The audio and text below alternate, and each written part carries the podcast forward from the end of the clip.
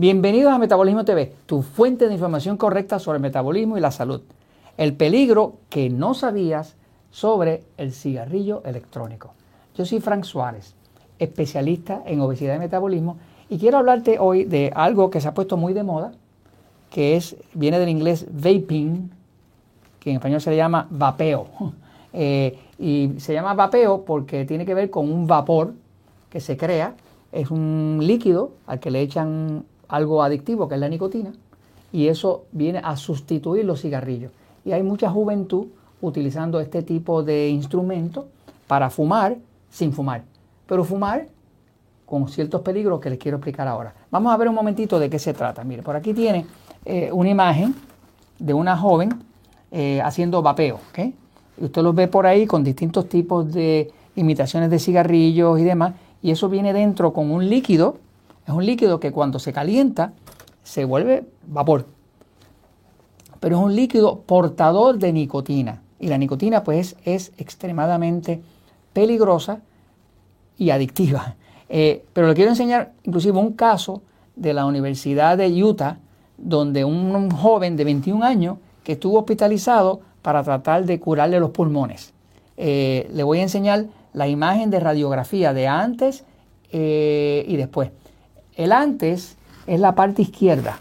Si usted se fija, aquí usted casi no puede ver la forma de los pulmones y no la puede ver porque está tan inflamada el área que no se puede distinguir. Después del tratamiento que le dieron para salvarle del problema, porque tenía todos los pulmones inflamados por el, vapeo, eh, por el vaping, eh, entonces ya usted puede ver la mejoría, donde ya se puede ver firmemente eh, la, figura de los pulmones. ¿no? Así que no es una actividad que no tenga su costo. Vamos a ver un momentito en la pizarra para explicarles un poquitito más, no solamente del problema, sino de una posible solución, que siempre me gustan más las soluciones que el problema. Eh, obviamente, eh, en episodios anteriores he explicado que cuando una persona fuma, pues la sustancia principal es la nicotina. La nicotina es un estimulante. De hecho, la nicotina eh, estimula la glándula pineal que está aquí. Eh, y esa glándula pineal, en respuesta a la nicotina, produce una sustancia que da mucha satisfacción eh, que se llaman beta endorfinas. Las beta endorfinas son sustancias que causan placer, causan satisfacción. Es lo que le pasa a un atleta cuando corre por muchas, muchas, muchas horas, está bien cansado y de momento cuando se disparan las beta endorfinas en la glándula pineal, el atleta no siente ni dolor. Es como si le hubieran puesto un analgésico, algo que le quita el dolor totalmente y puede seguir corriendo. Le llaman el segundo aire entre los atletas. ¿no? Pero la beta endorfina tiene mucho que ver con placer. Por ejemplo, usted come algo bien dulce, un postre bien sabroso y se dispara la beta endorfina. ¿no? Este, si usted tiene una actividad sexual, tiene un orgasmo, se van a disparar las beta-endorfinas. O sea, tiene mucho que ver con esa sensación de placer. Las beta-endorfinas son adictivas. Y son adictivas porque beta-endorfina se llama endorfina porque es pariente de la morfina. La morfina, eh, que hay muchas personas que están adictos a la morfina, eh, adictos en la calle, ¿verdad? Eh, adictos de drogas ilegales. La morfina es algo que quita dolor y es algo que es adictivo. Así que cuando uno tiene beta endorfina que está produciendo la, su glándula pineal, pues uno queda atrapado más que de la nicotina, del efecto de la nicotina, que es disparar la beta endorfina. Por eso una persona cuando fuma, si trata de dejar de fumar, pues le va a dar ansiedad, le va a dar ganas de comer. Ahora, eh, cuando la nicotina eh, eh, tiene su efecto sobre la glándula pineal y produce la beta endorfina, pasan otras cosas que son a veces deseables para la persona. Una es que se le quita el hambre. Si una persona tiene hambre y fuma, usa algo con nicotina, se le quita el hambre. Eh, ¿Por qué le quita el hambre? Porque le dispara la adrenalina. La adrenalina que es la, la hormona de estrés. Es la hormona que se prende cuando uno tiene que pelear o correr. Cuando se dispara la adrenalina, a usted se le va el hambre totalmente. Por eso hay mucha gente que cuando deja de fumar, engorda. Mucha gente se ha dado cuenta que si trata de dejar de fumar, engorda. ¿Por qué? Porque le regresa el hambre a toda fuerza, ¿me sigue? Y le regresa el deseo del cuerpo de tener algo que produzca beta endorfina, que lo más que lo produce es el azúcar. Así que eh, la persona queda como atrapada de su propia adicción a la nicotina. Pero el punto aquí principal es que han salido estudios, se ha estado estudiando el tema este del vapeo, y los estudios reflejan lo siguiente, que dicen que es más seguro que fumar cigarrillo, pero todavía peligroso. Eh, y vamos a ver, dice, la relación tiene una relación directa con enfermedades crónicas de los pulmones, asma y bronquitis. Esto no pasa así tanto con el cigarrillo regular.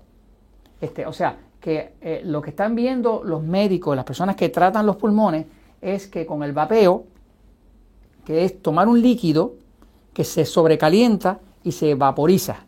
Y dentro de ese líquido está el agente activo, que es la nicotina, y entonces la persona tiene el efecto de ese agente activo sobre su sistema hormonal, ¿no? Este, y lo otro que se descubrió es que el vapeo es tan adictivo como el cigarrillo común, porque tiene la misma sustancia, que es la nicotina. Entonces, hay un estudio reciente que se publicó ahora en el 2019 que, que se llama así, la asociación del cigarrillo electrónico con las enfermedades respiratorias entre los adultos. Es eh, un estudio longitudinal, que quiere decir un estudio que se hizo a través del tiempo, ¿no? Este, trabajaron con miles de personas. Y básicamente lo que encontraron fue esto. El uso de cigarrillos electrónicos es un riesgo independiente para causar enfermedades respiratorias y el uso combinado con cigarrillos es todavía más riesgoso. ¿Qué pasa? Que se ha visto que hay una práctica de personas que quieren dejar de fumar. Como quieren dejar de fumar, empiezan a hacer vapeo para tratar de dejar de fumar. Eh, dejar de fumar el que se prende con fuego, ¿no? Y usar el vapeo. Pero la tendencia está siendo que entonces terminan haciéndolo los dos.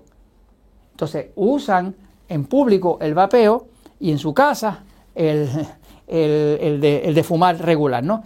Cuando se combinan los dos, los efectos sobre los pulmones son eh, eh, devastadores.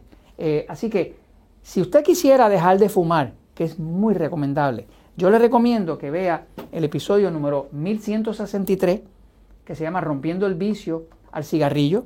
En ese episodio le estoy explicando cómo usando suplementos naturales, una dieta de carne, queso, huevo, por dos días nada más. Mucha agua y si usa un, suplemento que se llama L-glutamina, la L-glutamina es un suplemento natural, es un aminoácido que quita adicciones. De hecho, yo lo aprendí a usar porque descubrí que hay un sistema para ayudar a los adictos de drogas en Inglaterra que lo que usa es L-glutamina. Así que usted puede conseguirla en una tienda de productos naturales, L-glutamina, se usa 3 a 4 mil eh, miligramos de eso durante el día y lo otro que tiene que combinarle es la niacina. La niacina es lo que llama la vitamina B3, que su nombre verdadero es ácido nicotínico. No es casualidad que se llame ácido nicotínico y estamos hablando de nicotina.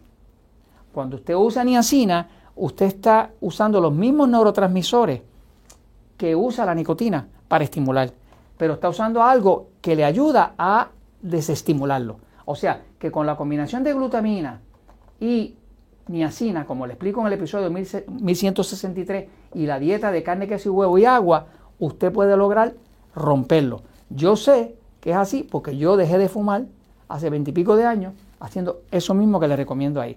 Y todo esto se lo recomiendo porque la verdad siempre triunfa.